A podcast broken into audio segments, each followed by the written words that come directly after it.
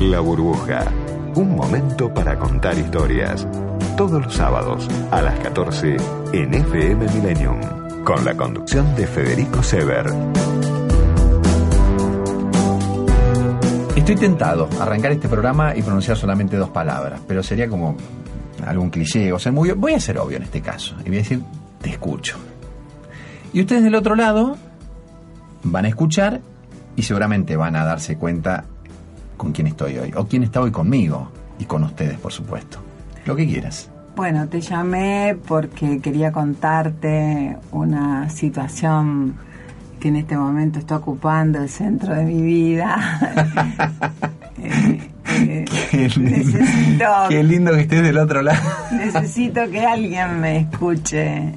¿Te pusiste alguna vez del otro lado? Eh. Luisa Delfino, ¿quién, quién? no, no, puedo seguir transitando el, programa sin nombrarte y sin agradecerte que estés hoy acá en, la burbuja. estoy feliz. Gracias, Luisa, de verdad. Te lo dije afuera del aire y te lo repito ahora porque me encanta que estés acá. Este, me, gusta a mí y seguramente un montón de gente del otro lado, este, gente que te escuchó, te escucha, te disfruta durante tanto tiempo y sos, sos como parte de, de, algún tiempo en su historia o de, mucho tiempo en su historia, en su historia, en su presente, y, vos sos consciente de eso claramente. Por eso me encanta que estés acá, por eso.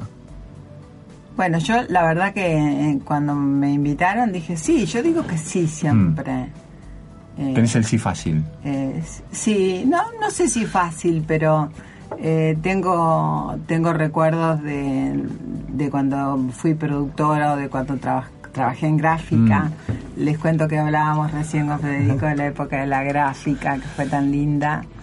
Eh, y que puede seguir siendo, porque no, vos sos más joven que yo, todavía tenés mm. mucho hilo para trabajar también en la gráfica. Y, bueno, eh, siempre cuando un productor llama, si yo estoy disponible, ¿cómo no voy a ir? Sí, vas. Siempre voy, siempre voy. ¿Sabes que me interesaba recién cuando yo te escucho y vos, vos arrancás? Eh, vos tenés un oído. ¿Tenés un oído? De, ¿Alguien que te escucha a vos? ¿Lo has tenido? ¿Han sido distintos los oídos durante tu vida que han, que han escuchado a Luisa Delfino? No, no demasiados. Eh, pero no por, por culpa de los que están a mi alrededor, sino porque en este ejercicio del escuchar. Eh, me pasa que me cuesta mucho a mí eh, contar. Hmm. Estoy más lista para, para que alguien, cualquiera sea, suponete que nos fuéramos a tomar un café hmm. después de acá. Entonces empezarás a contarme algo. Entonces, a ver, es, es una como una necesidad que tengo de, hmm. de, establecer el vínculo, del escuchar y todo eso. Ahora, si viene una demanda de contame vos, claro. me cuesta más. ¿Te cuesta más? Por eso será que sigo haciendo terapia, hago terapia desde hace mucho. Bueno, ese es un gran lugar para contar, para decir, ¿no? Y para, para escucharte también. Sí, sí, sí. Yo creo que me, parece que uno es, es un gran espacio para escucharte, viste que a veces decís, epa, ¿soy yo el que estoy diciendo esto? Esto me está pasando a mí realmente, ¿no? Porque a veces decís que, pero, che, lo puedes hacer en tu casa, en un sillón, no frente al espejo, ¿no? En ese ámbito es un Así que haces hace mucho tiempo. Mucho, mucho tiempo, si te digo es vergonzoso. No, no importa, no, me digas, no hay problema. Eh, decía que, que, a él lo hacía no solamente mejor persona, sino mejor profesional, mejor periodista. Sí, claro, claro, sí, es cierto. Es un, es un, espacio muy, eh, muy valioso. Así como otras personas te dicen, yo me, la, me las arreglo solo, no necesito, y cuando me, me contestan eso, digo, está muy bien, si si no tenés una angustia existencial, si no podés dormirte, si, te, si no te levantás a la mañana con el mismo pensamiento, si no podés parar de pensar, entonces no vayas. Una vez una analista me dijo, hay gente que no se hace preguntas tampoco. Entonces, si no te haces preguntas, o si esas preguntas que te haces son fáciles de responder en tu vida cotidiana, ¿para qué vas a venir? Hay un viejo dicho, que no sé dónde es, es anónimo creo, que dice, si quieren ser felices, no analicen, no analicen, no analicen. Bueno, yo estoy un poco en, la vereda enfrente. También, sí. Y tengo, bueno, eso me complica un poco. Porque siempre voy poco más, a ver por qué. Sí, sí, sí, sí, sí. Bueno, los que estamos de este lado, de esta vereda, entendemos que el autoconocimiento este, te, permite caminar un poco mejor o te permite este, eh, reunirte con situaciones que te que te hagan la vida un poquito mejor, más alegre, más divertida, más feliz en definitiva, ¿no? Más alegre. Mm. Esa es la alegría está, em, a ver, eh, hay desabastecimiento de alegría. Estaba leyendo eh, que la alegría únicamente la, la podemos generar nosotros, mm. salvo la alegría sorpresiva, que es esa alegría que viene de afuera porque pasa algo que influye en tu vida y que no depende de vos que viene, no sé, por un trabajo que soñabas, por algo que tiene que ver con los sentimientos, por una sorpresa, pero todo lo demás, toda la alegría que podés vivir en el día, está generada por vos. O sea que la gente a veces se sienta a esperar a ver cuándo viene mi alegría y, y, y no, no piensa que la tiene que generar. Exactamente como la, la una, cuestión, una mano mágica que en algún momento va a posarse sobre tu cabeza y te va a generar alegría. Luisa, em, vamos a presentar el programa. Sí. Yo quiero este, preguntarte un montón de cosas, pero de Gualeguaychú, de Avellaneda, de aquella chica que de muy joven fue este, bautizada por algún, un colega nuestro como la cheta de Chacarita o algo por el estilo, algo así me parece, por ese lado. Eh, tu amor en algún momento y, tu pasión por Hugo Guerrero Martínez y, tu trabajo con él, y qué haces y qué significa la radio para vos, y qué estás haciendo ahora, y qué planes tenés, y tu participación en la... Bueno, hay tanto para hablar con vos, te quedás, por supuesto. Sí, me quedo todo el tiempo. Presentamos esta burbuja hoy con Luisa Delfino. Este espacio es auspiciado por... El SAME te está llamando. Si sos médico y querés sumarte a salvar vidas en el servicio de emergencias que es modelo en el mundo, postúlate en buenosaires.gov.ar barra SAME. Buenos Aires Ciudad. Vamos, Buenos Aires. Con Provincia ART contás con el respaldo de toda una provincia. Llama al 0800-333-1278 o ingresá a www.provinciaart.com.ar. Provincia ART la aseguradora de riesgos del trabajo del Grupo Provincia.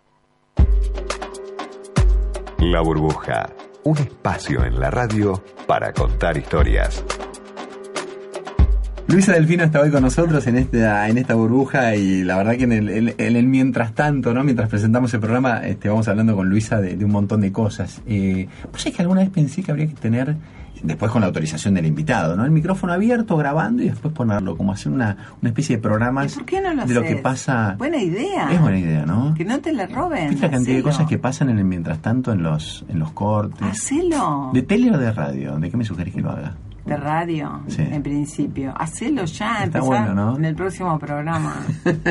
Está bueno, lo voy a hacer. Pero después, por, por supuesto, le tengo que no voy a poner al aire nada que no se pueda contar, por supuesto, ¿no? Esto es así, eso, es una cuestión de, respeto con, con mi bueno, invitado. Pero lo arreglás con el invitado. Sí. Pero empezá a hacerlo antes que lo haga otro. ¿Por qué se me ocurre? Porque recién con vos, Luisa, estábamos y me estabas contando de sentada en el cordón de la vereda en Gualeguaychú.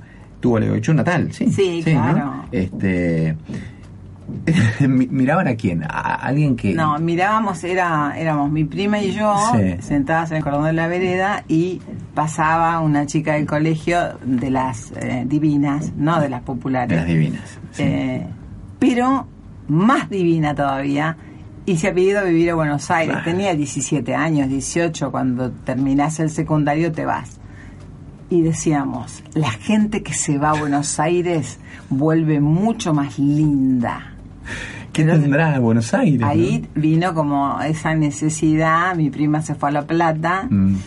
y bueno, yo hice un año de maestra porque tenía medio miedo a, mm. abandonar eh, el, el, lugar más que nada. No, no la casa natal, hija única.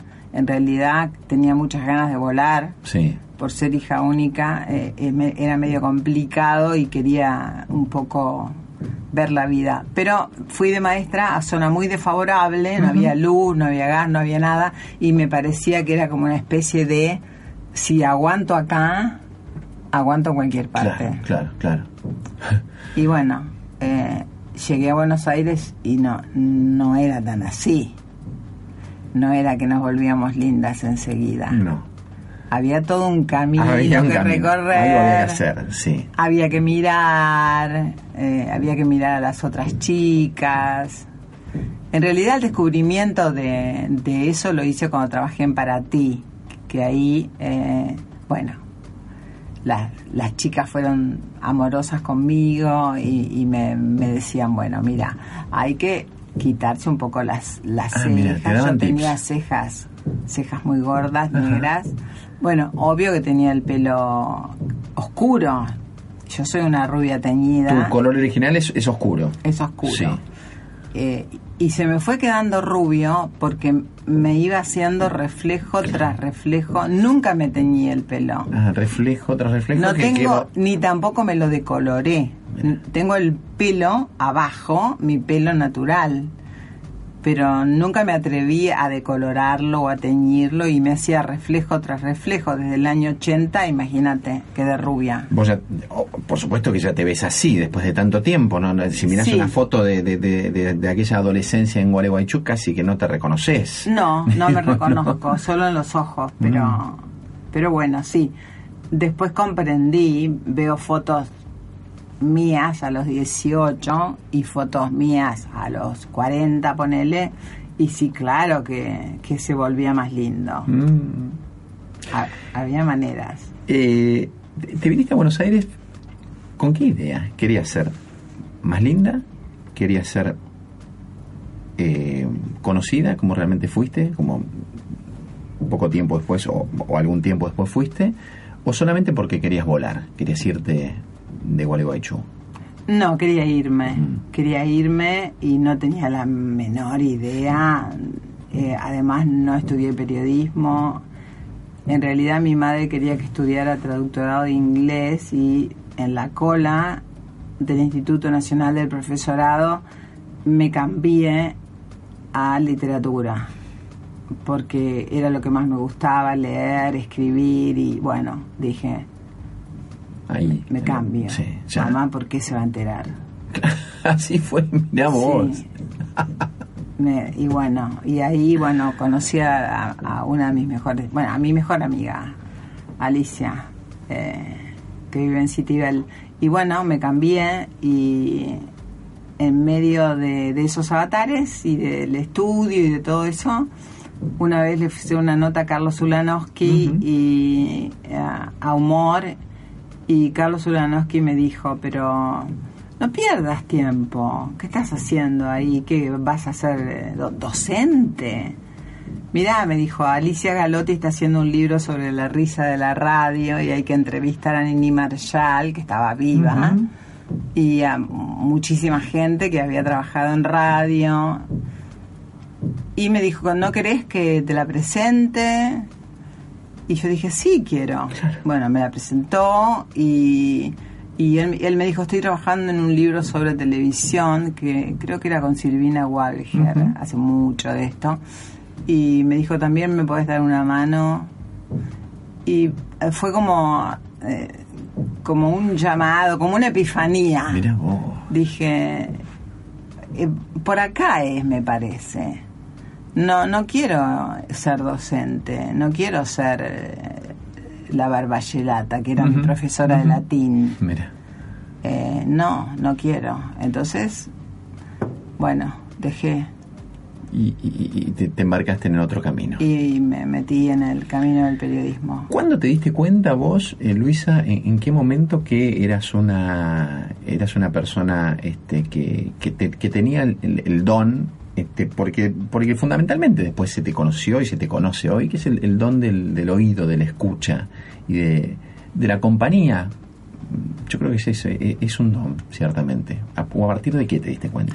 Eh, En la adolescencia, porque como te dije, había divinas y populares, y lo que yo quería era estar en los dos grupos. No quería, eh, nunca me gustó eso de pertenecer a un grupo Mm. Y no a otro. Eh, y eso lo digo en todo sentido, en todos los ámbitos Sí, de sí, la vida. sí, se entiende, sí. No me gusta. Entonces, me, me colé entre las divinas y descubrí que tenían mucho para contar y nadie que las escuche. Hmm.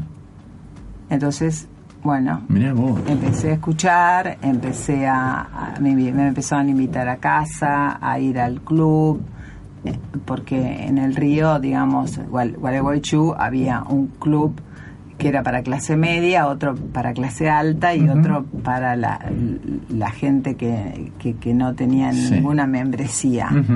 Yo solía ir al de la no membresía y al de la clase media, porque mi tío era el que te dejaba entrar. Entonces, bueno, ahí empecé a escuchar como un ejercicio de pertenecer en realidad. Pero, hay- pero- está bien. Ah, em, yo em, pienso en esto, ¿no? Eh, uno se da cuenta que es el que escucha. Ahora los demás, que, que a veces en este grupo de las divinas, imagino yo, ¿no? Hay gente que tiene mucha necesidad de hablar, de hablar, de hablar. Yo no sé hasta qué punto repara en que hay otro del, del otro lado escuchándolo. No solamente eso, sino hasta qué punto le importa que alguien lo escuche. Sí, le, sí le importa. ¿Le importa? Sí le importa. Ujú. Sí le importa y se pueden crear vínculos afectivos. Sí, sí le importa. Entonces yo iba de uno a otro grupo y me sentía cómoda Claro. en los dos.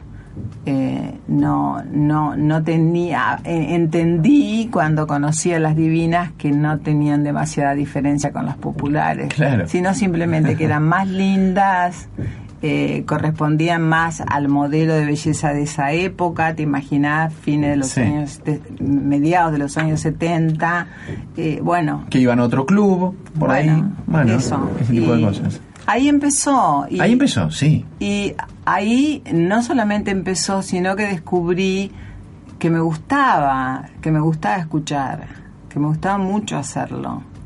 Y también que me gustaba eh, hablar, eh, porque cuando vos respondes, estás hablando. Sí, claro. Entonces todos los viernes hacía en la biblioteca Sarmiento de Gualeguaychú eh, una especie de cuenta cuentos para niños. Me hacía dos trenzas, me metía, tenía 16 años, me metía un alambre por adentro de las trenzas y me las daba vuelta. Eh, los chicos iban y eh, en el momento que los chicos llegaban, yo les preguntaba, ¿un cuento sobre qué les gustaría? Entonces ellos me, me decían, bueno, sobre un oso, ponele. Sí. O sobre la princesa Tremebunda, cualquier cosa. Y entonces yo inventaba el cuento. ¿Te acuerdas el nombre de ese personaje tuyo o no, no tenía nombre? No, no tenía nombre, no, era, era yo, Eras era vos, la sí. negrita, a mí Sí. me decían la La negrita. negrita. Eh, esto afirma aún más, me, me estoy tocando el pelo, señores oyentes, que tengo el pelo rubio, me decían la negrita. Y eh, bueno, de- descubrí las dos cosas vos. que me gustaba escuchar y era muy chica, 16, 17, pero no a conciencia, No, no, no, claro. es que tenía conciencia de eso. No. Pero bueno, ahí se, se empezó a sembrar. Y, mm, y fíjate lo que hiciste, hiciste una carrera de la escucha, de la escucha y, la, y, la, y la palabra.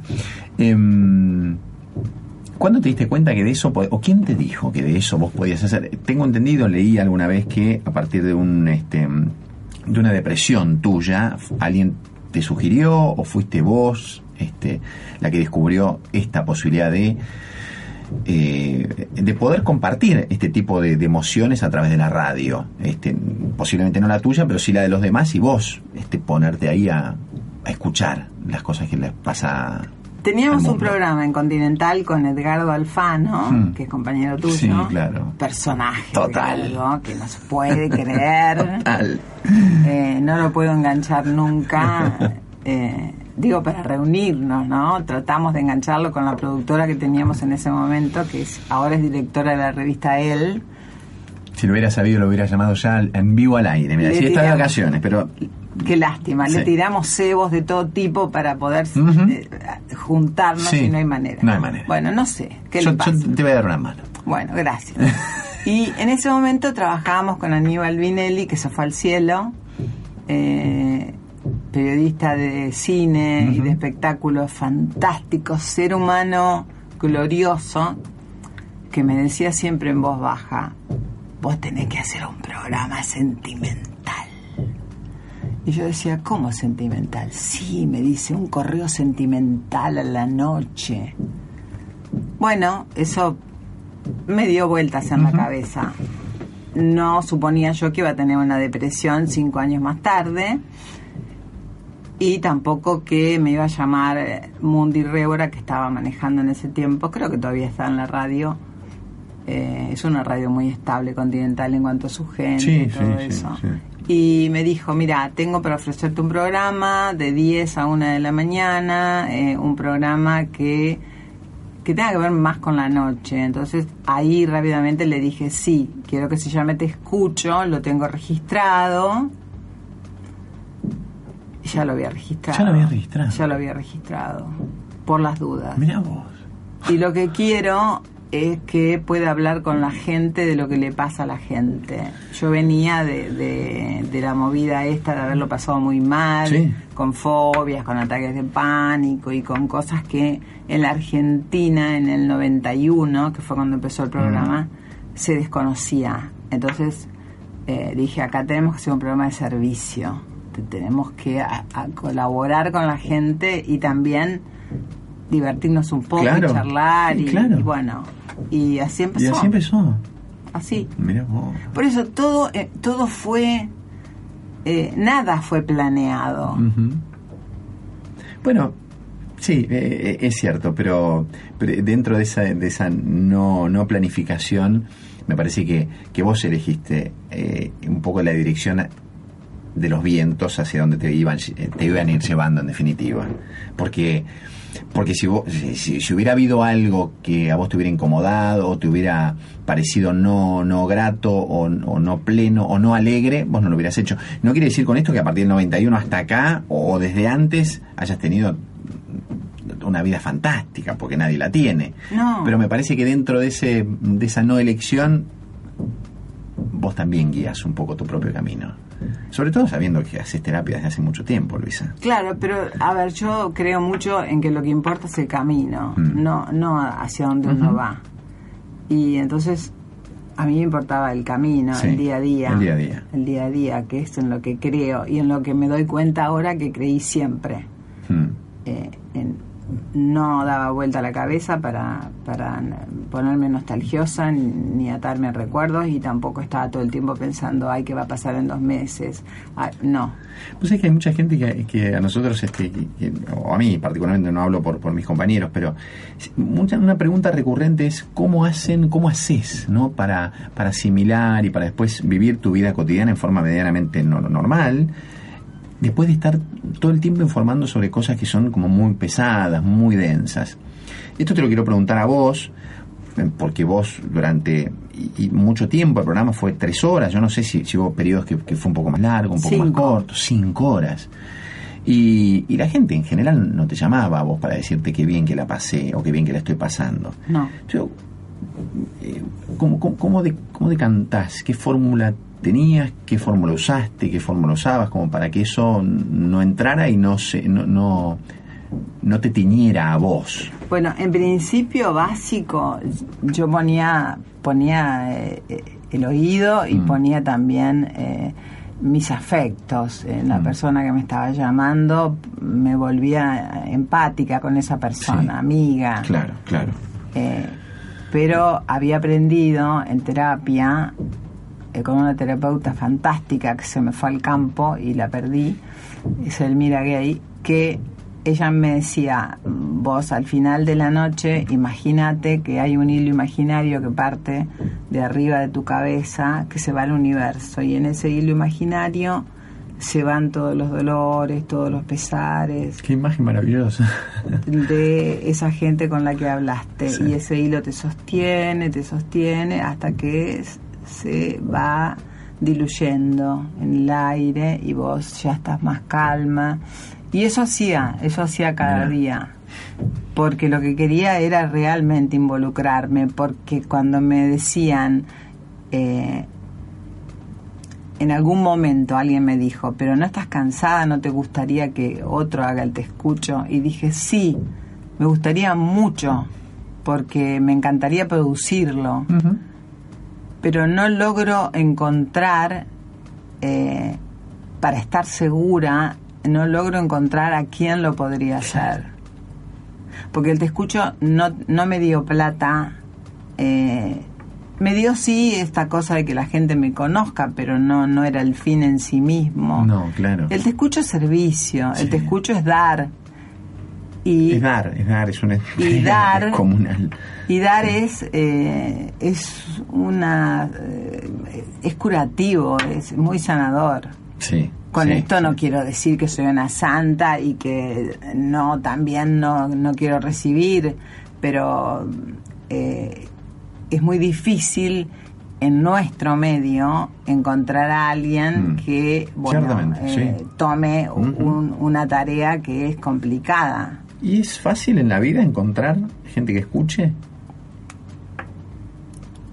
Bueno, tengo amigos Mm, que me escuchan, Sí, mano. mano, sí. Y, y capaz que te sobra algún dedo por ahí Sí, también. por sí. ahí me sobra Mm. uno o dos. Sí. Es difícil. Es difícil porque eh, yo siempre doy- daba el mismo ejemplo, que es que, eh, por ejemplo, Federico, eh, vos me, me contás, me empezás a contar, vos dónde naciste, por ejemplo, te pregunto. En Córdoba. En Córdoba. ¿En qué lugar? En la ciudad. En la ciudad. Bueno, me empezás a contar.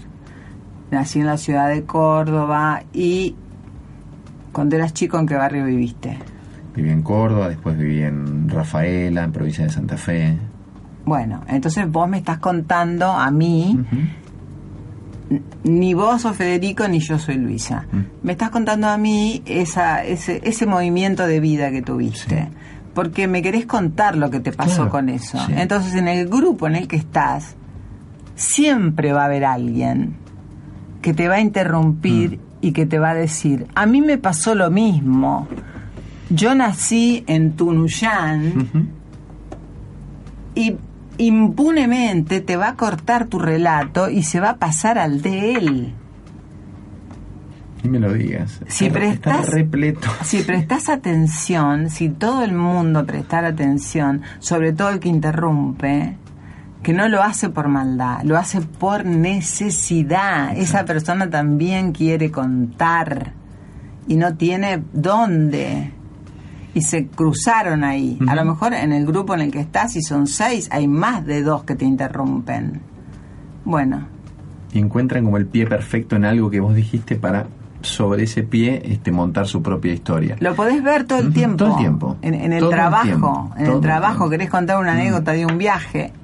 Otro. A mí también. Y, y pareciera que la del otro es mejor Ay, que cuando la tuya. yo fui Sí. y vos estás apenas empezando y cuando yo fui y así es. Wow. Qué lindo sería a veces uno dice, ¿no?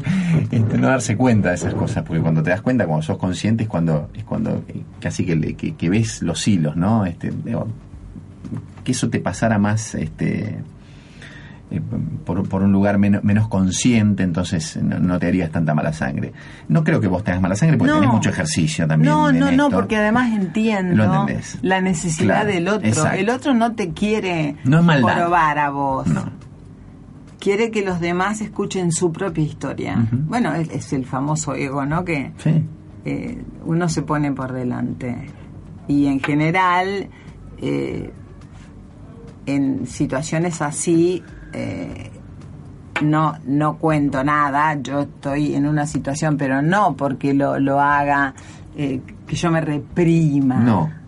No, no me sale, escucho al que Sos está así, contando. en- en una mesa de 8 o 10 personas, vos sos más de escuchar.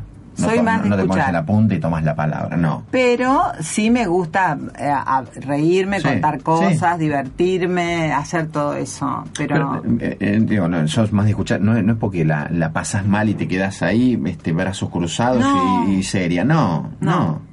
no, pero creo que socializar es el es el mm, es el logro más maravilloso que tenemos los seres humanos. Sí.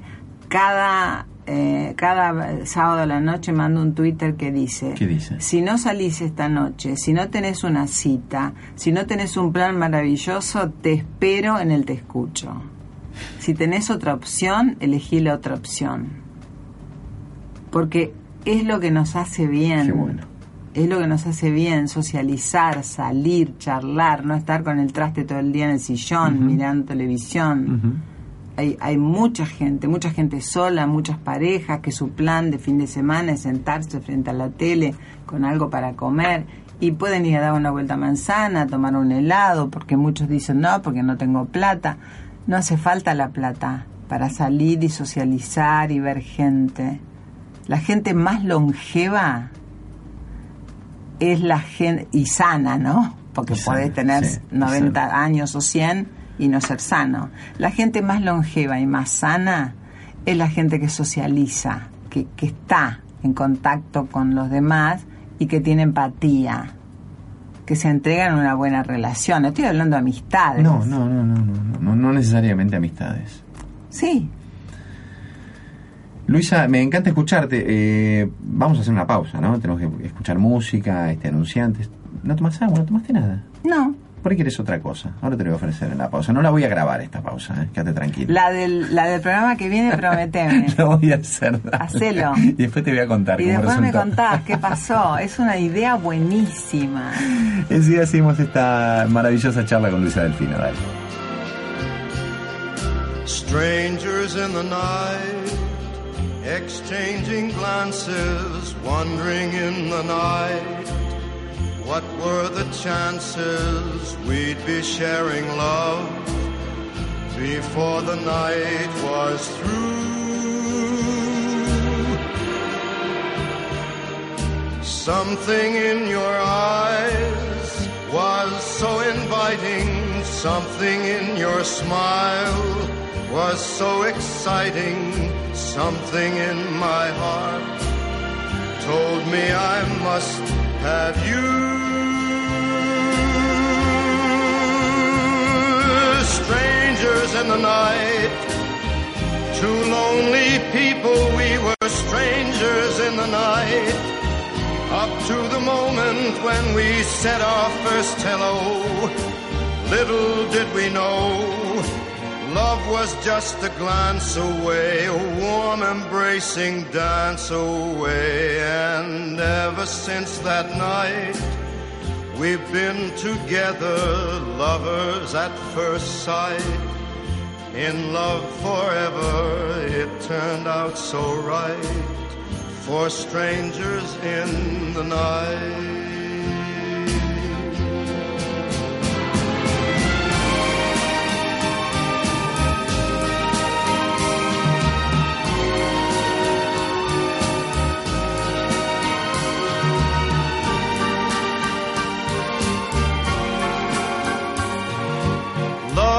Just a glance away, a warm embracing dance away.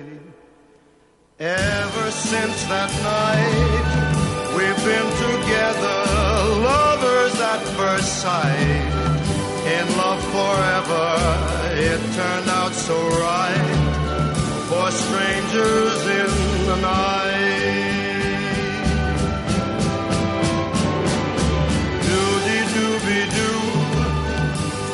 Seguimos dentro de la burbuja hasta las 15 en FM Millennium.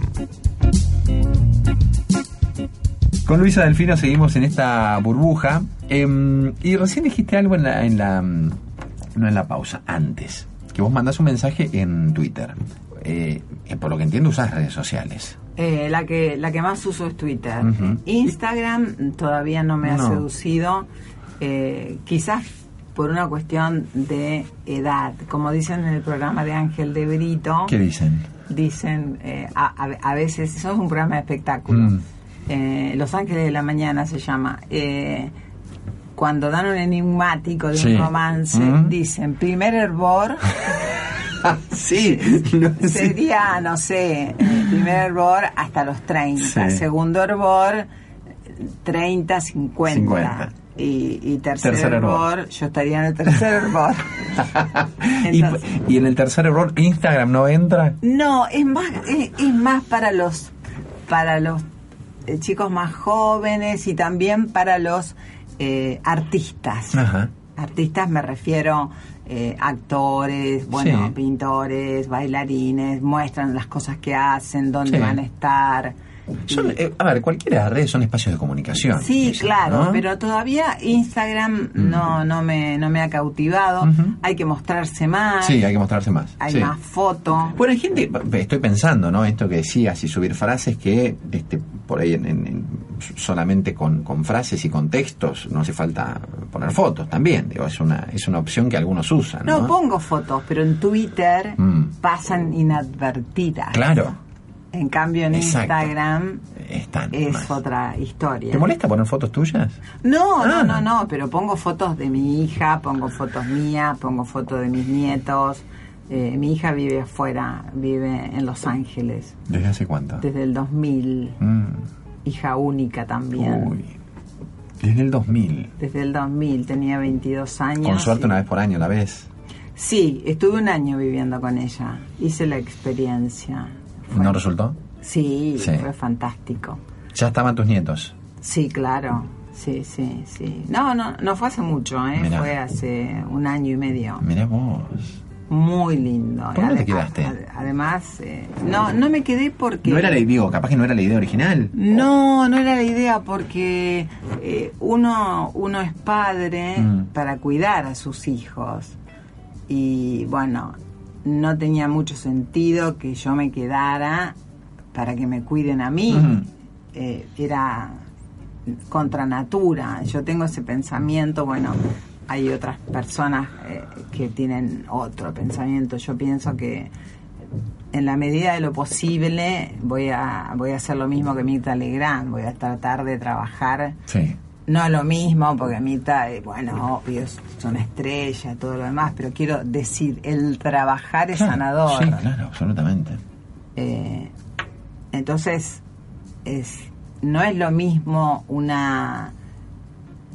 Y es admirable una abuela que dice, ay, yo me quiero quedar porque Mm. quiero ver crecer a mis nietos, quiero, Claro, quiero colaborar, sí. quiero hacer esto. Pero bueno, no cocino muy bien, en realidad cocino poco. No, estoy en más en, en, en el otro bando, ¿no? En el, en, en el bando que eh, le digo a mi nieto en voz baja, a mí me podés contar todo lo que no le cuentes a tu viejo. Divino. Es un gran rol de abuela. Siempre te voy a proteger. Un día se asustó. Porque Que se me- dijiste a oscuras y con ese se- tono. Se, se me ocurrió decirle, eh, tiene 13 igual, ¿entiende? Si alguna vez se comete un crimen, yo te ayudo a esconder el cadáver.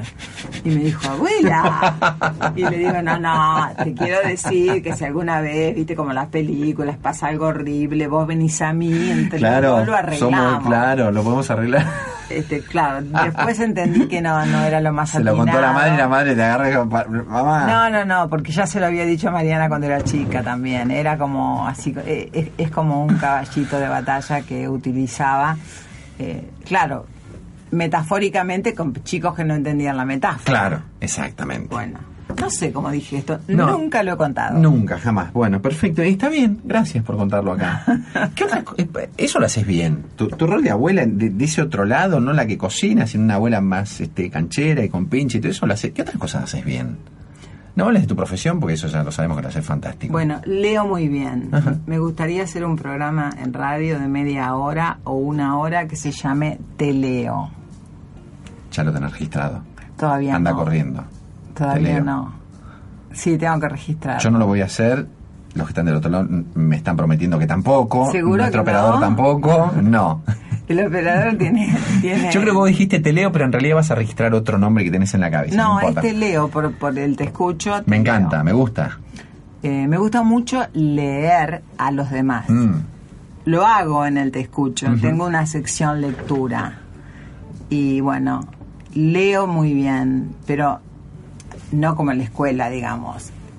Me gusta leerle a la gente.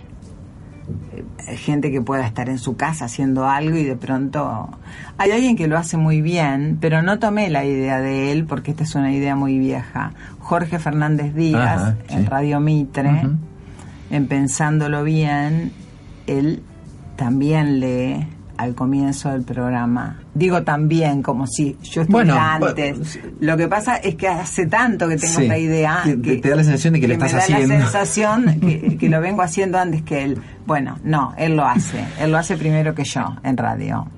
Eh, bueno, me gustaría. Está bueno, es buena idea. Eso lo haces bien. Eso lo hago bien. ¿Tareas domésticas las haces bien? ¿O ya dijiste que más o Sí, menos? muy bien. Sí, sí, sí, muy bien. Hago lo necesario, pero muy bien. Me gusta mucho. eh, si no tengo orden en el afuera, no tengo orden en el adentro. Eh, tengo un problema con eso. Eh, No, y no es que, que te empezaste a ordenar ahora con la moda maricondo, no. no, No, no, no, no, imagino, no, no. Lo que quiero decir es que si afuera está todo desordenado, digamos, ropa Sí, por sí, acá o no sé, eh, siento que el afuera me ordena. Lo mismo pasa cu- cuando la ciudad es un caos. Sí, sí, claro. eh, y vos andás por la calle, eh, me conmociona mucho por dentro eso, me hace mal, Te hace mal. mal, muy mal. ¿Manejás vos por la ciudad? no, no manejo. No manejo. ¿No manejas ahora o no, o no, No, no manejaste intenté, nunca? Intenté manejar a los 40 ¿Y? y me dio miedo. Claro. Y bueno, manejar tiene que ser como respirar. Sí. Y yo era, me subo Claro. al auto, tomo el volante, voy a manejar. No fluía. no, no fluía, no resultaba. Y así que la ciudad te, eh, te pone así, te, Sí. te, te- te tensiona. Eh, en, en Caballito no, Claro. Caballito es un sol, a pesar de que nos están acorralando entre edificios, que bueno, eso no sé. en Bueno, pero hay, hay- un grupo ahí fuerte, me parece, este vecinos por caballito o algo así, que son sí, como... pero no logramos. No, mucho, no. No, no. Yo me acuerdo de Ernesto Sábato decía, eh, en la época que Ernesto vivía, ese es mi teléfono. Tu teléfono. Perdón por no haberlo apagado. No, yo lo que quiero saber, no sé si es, es, Es un alarma. mensaje, es un ah, es un mensaje, es un mensaje, No te atreverías jamás a leerlo al aire. No, no, está bien. No, Sí, no te, lo- no te voy a pedir sí. tanto, no, no importa. no. Dale, caballito. Caballito. eh, ahora, ahora, Sábato decía. Ahora me fijo. Sábato decía, eh, eh, en una entrevista me dijo, eh, ahora, eh, hablando de su casa en Santos Lugares, de la Santa Rita, yo lo, lo entrevisté siempre en esa Mm. casa, en la gráfica Sí. estamos hablando. Y él en esa época me decía, ahora la gente está viviendo en cajas de zapatos y en 20 o 30 años van a vivir en cajas de fósforos. Jamás lo olvidaré, porque es cierto. Es cierto, es cierto. Es cierto. Vas a, a veces en mis fines de semana, eh, se me ocurre cerca de casa, muestra en un lugar, voy Mm. y no puedo creer el espacio. No. Créelo, la gente vive así. Mucha gente vive así, Mucha cada vez más. gente Sí, vive sí, así. sí, sí, sí. Es un lugar con una cocina integrada que no es cocina, con un baño en el que vos no entrás. Yo y mi metro 92 no ¿Contaste entramos. ya cuánto, no. cuánto medís acá? No sé, alguna vez sí. Metro 92, bueno. Capaz que es la primera vez, como vos confesaste algo por primera vez recién. Bueno, sí, capaz Uy, que es qué un buen momento. vergüenza lo, de, lo del cadáver. Bueno, eh, Sí. y, y- y me acuerdo de sábado y lo de la caja de fósforos. ¿Cómo es tu casa?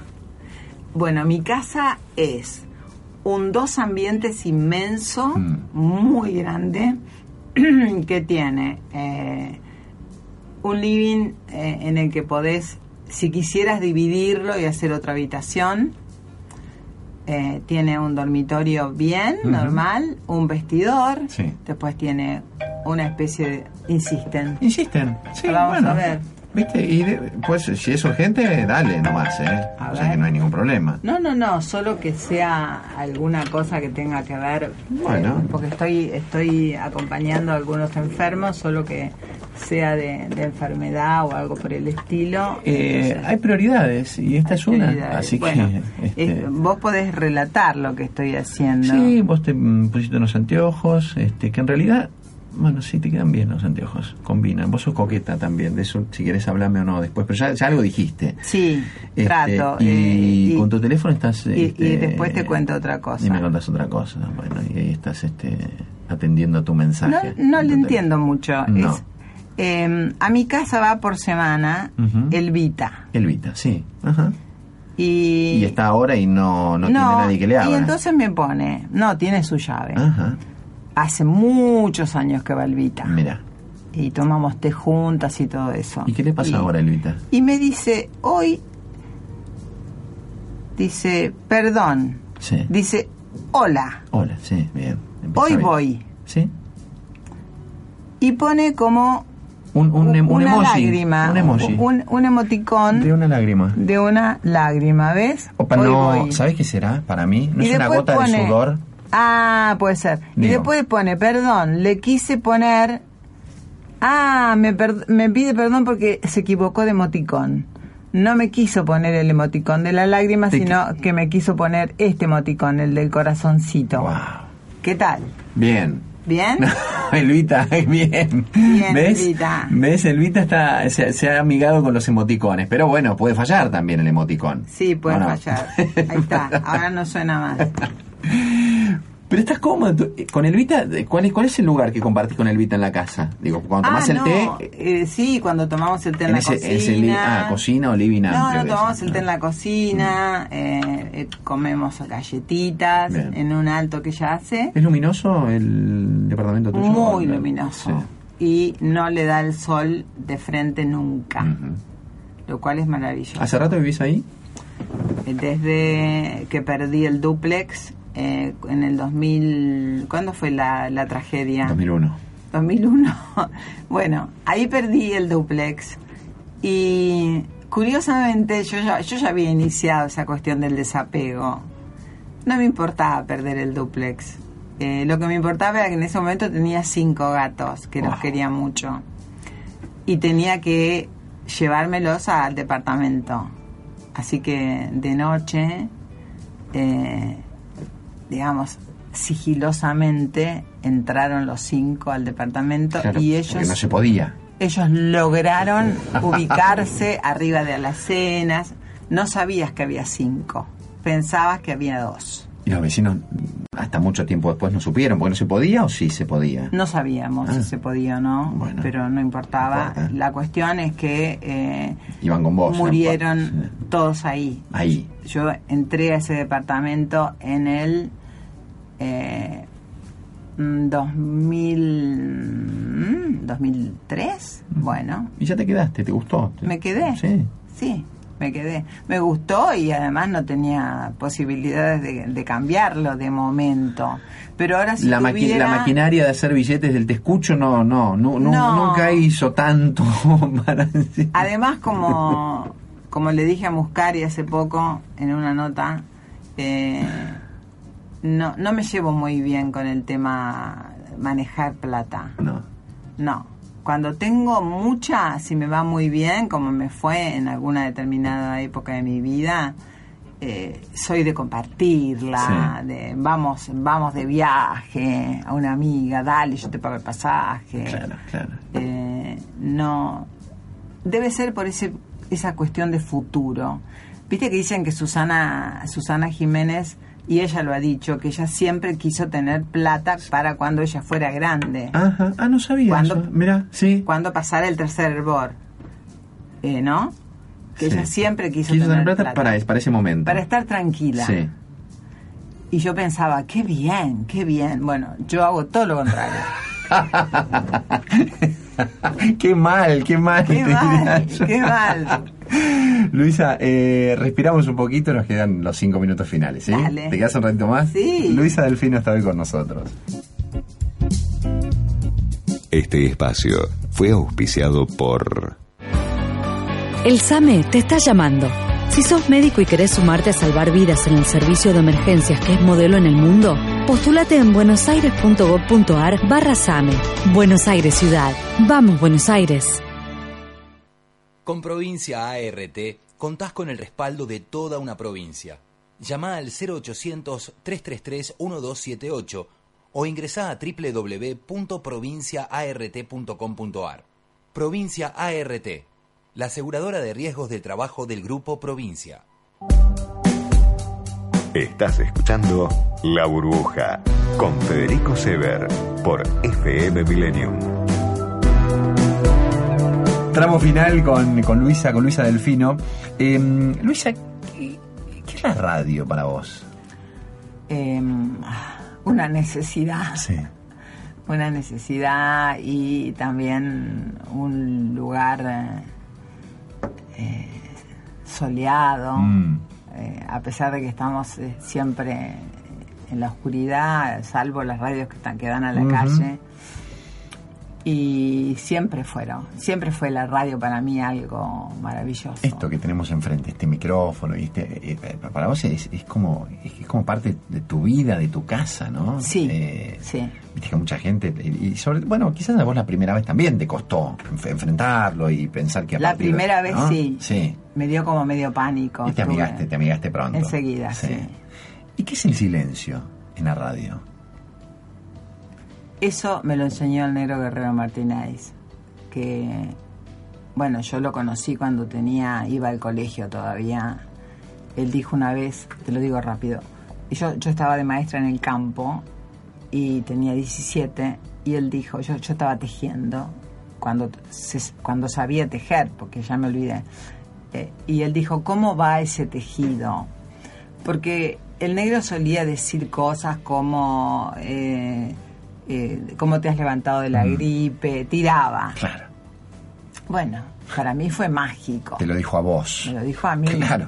Entonces le dije a mi mamá y a mi papá eh, que en las vacaciones de julio me iba a ir con una amiga a conocerlo. Nunca había ido a Buenos Aires en mi vida. Entonces papá consiguió una pensión, la pensión de Doña Toto, que fue en la pensión en la que viví muchísimos años cuando trabajaba en Avellaneda. Eh, en un empleo así administrativo. Administrativo. ¿no? ujú. Eh, bueno, ahí fuimos a la pensión de Doña Toto, fuimos a, a visitarlo al negro y eh, mi amiga había traído, yo escribía poemas, muchos poemas, había traído poemas que se habían publicado en el diario y cuando él nos dejó entrar, mi amiga le dijo, estos poemas los hace Luisa, eh, o la negra, no me acuerdo, sí, la negra Mm, justo él, qué riesgo, a ¿no? él. Y Tomaron entonces con Guerrero Martínez. él encontró el, el que estaba arriba, que era Dolor de Mudanza, que es un poema que yo quiero mucho, y a él le encantó. Bueno, eso fue fantástico porque nos quedamos cinco días yendo todos los días al programa de radio, Qué yo bien. hablándole de los chicos, de, de los buñuelos, de cómo era la vida en la escuela, de esas cosas que habla uno cuando tiene 17 años. Claro que sí. Y no la- tiene filtro. La frescura de los 17, total. Porque ahora hacen las películas sin filtro y todo el mundo putea. Pero cuando uno tiene 17 años, es otro tipo de filtro el que no tiene. Exacto. Es. decís todo. Bueno, y él acostumbraba a hacer silencios de radio. De golpe se quedaba callado, nada. Terminaba y decía, esto se llama silencio de radio. Y seguía. Claro. Sí. Eh, Mario Mactas, creo que has trabajado alguna vez también. Mario, sí. Él, él- él también lo decía. Era una gota de silencio y después música. Bueno. Este, también, ¿no? Como, como este, darle valor y peso. Tiene un peso en la radio el silencio. Wow, vaya si lo tiene. Tiene, Sí. y, y Mario Mactas es autor de otra frase fantástica que escribió en Humor, que dice, él no se debe acordar. Cuando llueve, todo es en vano. Siempre doy copyright. Cuando estoy en el programa le digo a la gente, den copyright. Qué bueno. Le sí. explico a la gente, ustedes cuando cuenten cosas digan quién se las contó. Me las contó la vecina El- Elvita, ponele, me la contó. Qué lindo lo que decís, es muy- me- muy me la- esto me lo dijo mi amiga fulana. Eh, den, eh, bueno, así como los, los periodistas tenemos que dar copyright Sí, todo el tiempo. sí. Otro, la vida es desprolija. Horacio de Dios. Hace muchos años que fui escuchando frases y siempre doy el autor. Eh, y me parece algo, es como un homenaje, es homenajear al que armó ¿Y la vos? frase. Eh, homenajeate vos con una. ¿Tenés alguna tuya así que, que te resulte este, como, como fuerte o, o- o que, te, que te haya acompañado durante mucho tiempo? Eh, sí, tengo una. No es mía. eh, es una frase que escuché en una película muy vieja que dice: Me gusta tanto la vida que tal vez viva para siempre. ¿Sabes qué me gustaría, Luisa? Em, no, no sé si de aquellos, pues, vos escribías poesía y se lo llevaste al negro Guerrero Martínez, este, o se lo llevó tu amiga o vos entre las dos. Eh, eh, ¿Seguís escribiendo? Sí, sigo, sigo escribiendo. Más que poesía ahora son como columnas que tienen cierta cadencia poética. Y, y son columnas que tienen que ver con lo cotidiano, ¿no? Con lo, con lo de todos los días. ¿Y dónde nos podemos encontrar eso? Eh, edité muchos libros sobre con esas columnas cuando trabajaba con Lani Hangling, con Pero en- el- hoy en el día a día en las redes no lo volcás ahí. No, Ah. no, pero probablemente empiece a hacerlo. Mm, estaría bueno, sí, claro. Sí. Em, voy, a, voy a buscar. Em, para ir terminando, a mí me gustaría que vos me contaras cuál es tu momento, burbuja. Es un, un momento de... es- por ahí vos lo sentís en, en forma cotidiana o te lo generás. Es como un momento de... No sé, a, a mí la sensación que me da cuando vivo uno de esos momentos es como que la, la piel se te dice, decís, acá me quiero quedar a vivir para siempre, en este instante. ¿Vos tenés de esos momentos?